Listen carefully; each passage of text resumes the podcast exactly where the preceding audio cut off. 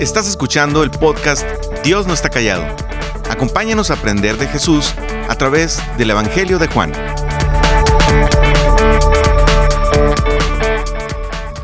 Hola, gracias por acompañarnos. Estamos en el capítulo 3 de Juan.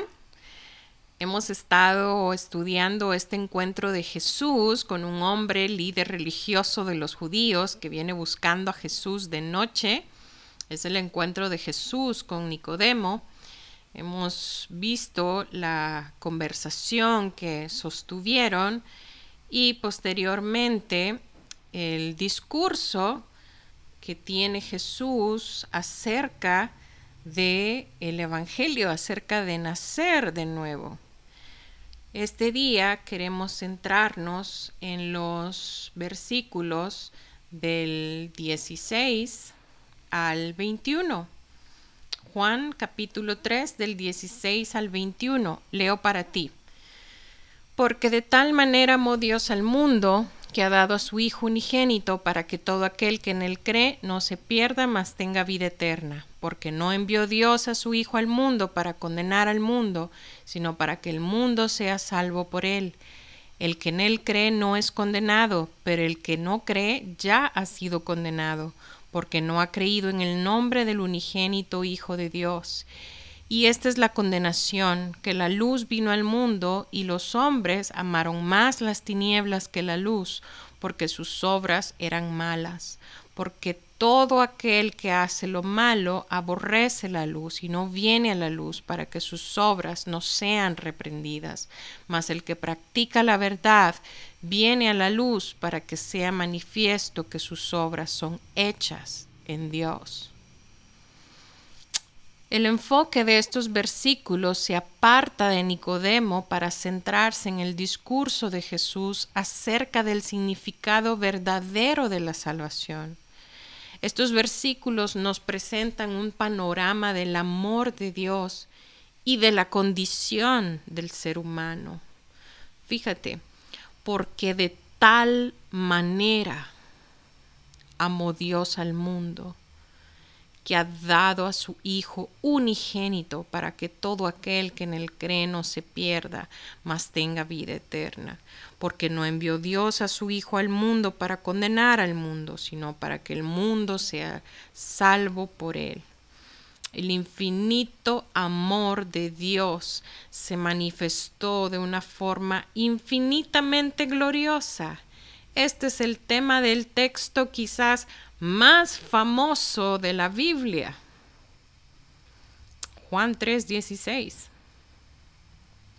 Mira, este versículo nos habla de Dios, nos habla de su carácter, de tal manera amó, de su autor, Dios, su objeto, el mundo, su don, nos ha dado al Hijo, el unigénito, su propósito, que todo aquel que en él cree no se pierda, mas tenga vida eterna.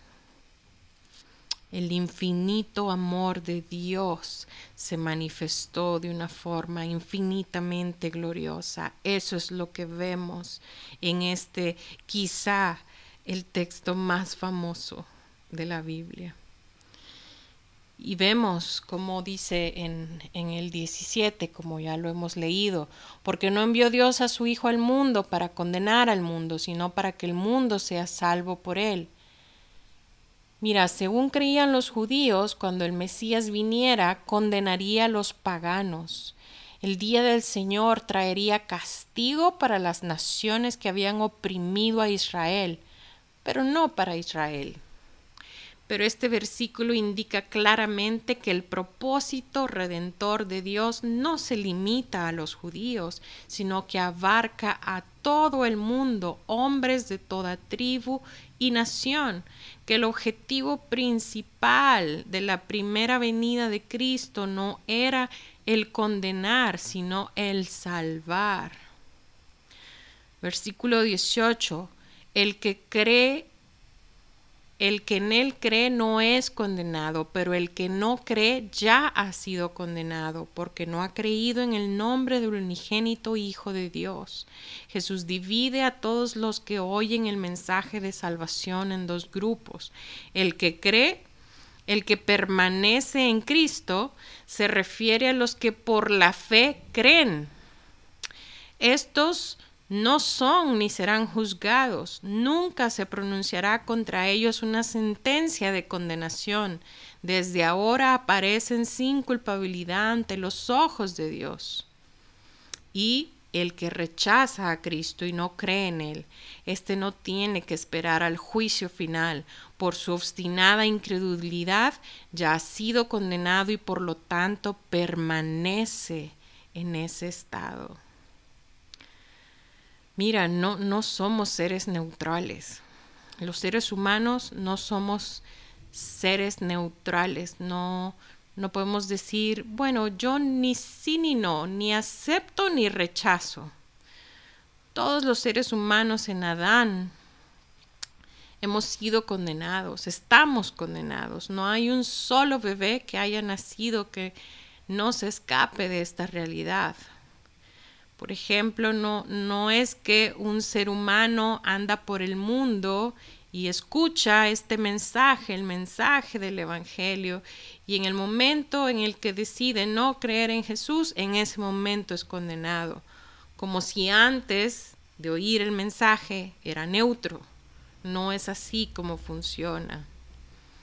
Existe una interpretación a estas palabras de Jesús donde lo que entendemos por estos versículos es que todo aquel que no cree permanece en condenación, porque nuestra condenación se dio juntamente con Adán desde la caída. Por eso decimos que ni un solo bebé que haya nacido se escapa de esta realidad, el nacer con la condenación que viene a causa de la caída desde Adán. Mira versículo 19. Y esta es la condenación, que la luz vino al mundo y los hombres amaron más las tinieblas que la luz, porque sus obras eran malas. ¿Permanecen las personas en condenación por ser malas? ¿Permanecen en condenación por ser pecadoras? O permanecen en condenación porque Dios está enojado, porque si Dios nos ama y amó tanto al mundo que dio lo más preciado, porque hay personas que se condenan. Porque esas personas, viendo la luz, reconociendo la luz, viendo que existe Dios y que se ha acercado para dar salvación, han dicho, ¿sabes qué? Prefiero mis tinieblas, prefiero llevar mi vida, mis decisiones, prefiero vivir para mí mismo. Eso es lo que nos está diciendo este versículo 19. Y esta es la condenación, que la luz vino al mundo y los hombres amaron más las tinieblas que la luz. Es decir, viendo que la luz ha venido al mundo, que el que puede darnos perdón y salvación está entre nosotros, los seres humanos hemos preferido nuestra maldad, nuestras tinieblas, a venir a esa luz. Esa es la condenación. Eso es lo que nos está diciendo este versículo 19. Alguien diría, bueno, pero eso solo algunas personas hay personas buenas. Mm, mira lo que dice Romanos capítulo 3, versículos 10 al 12 y 18. No hay una sola persona buena. No hay una sola persona que busque a Dios. Todos están desviados. Todos. No hay una sola persona buena. Ahora mira lo que dice ahí mismo en Romanos, Romanos capítulo 1, de los versículos 21 al 23. Luego el versículo 25 y 28, mira lo que dice. Conociendo a Dios, no le glorificaron como a Dios, ni le dieron gracias, sino que se envanecieron en sus razonamientos y su necio corazón fue entenebrecido. Cambiaron la gloria de Dios por la suya propia. Cambiaron la verdad de Dios por su verdad relativa. Aprobaron no tener en cuenta a Dios. Estamos hablando de nosotros, de ti y de mí, de todos. Léelo nuevamente. Romanos 3, 10 al 12 y 18 y Romanos 1, 21 al 23 y 25.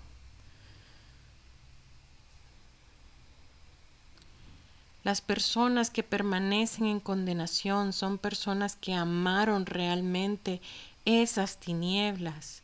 Y la razón no es que eran ignorantes por no haber oído nunca el Evangelio, sino más bien que han decidido seguir sus caminos y amar sus caminos, aunque sean tinieblas.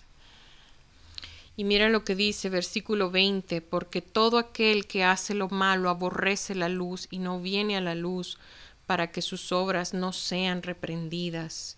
Mas el que practica la verdad viene a la luz para que sea manifiesto que sus obras son hechas en Dios. Mira, aquí nos está diciendo cómo las tinieblas lo compara con lo malo, con las obras malas y la luz con la práctica de la verdad, las obras hechas en Dios.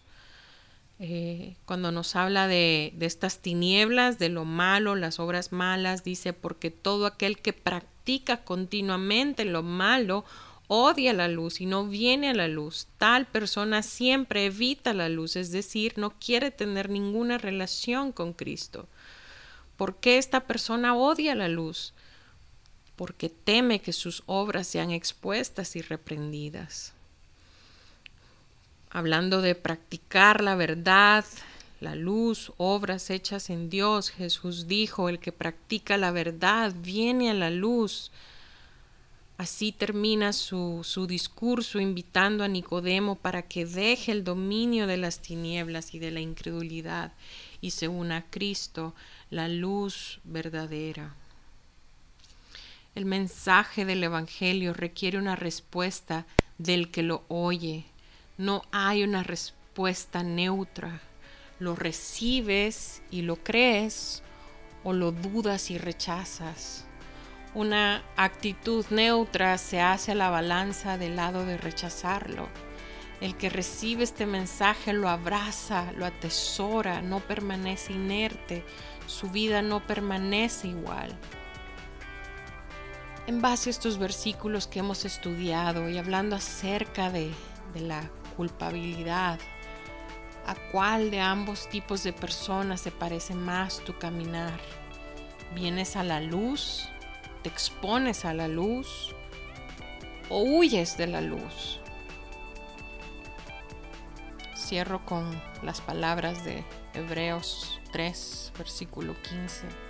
Si oyes tú hoy su voz, no endurezcas tu corazón. Gracias por escucharnos. Para más información sobre este ministerio, puedes entrar a www.noestacallado.com. También puedes encontrarnos en Facebook, Instagram y YouTube.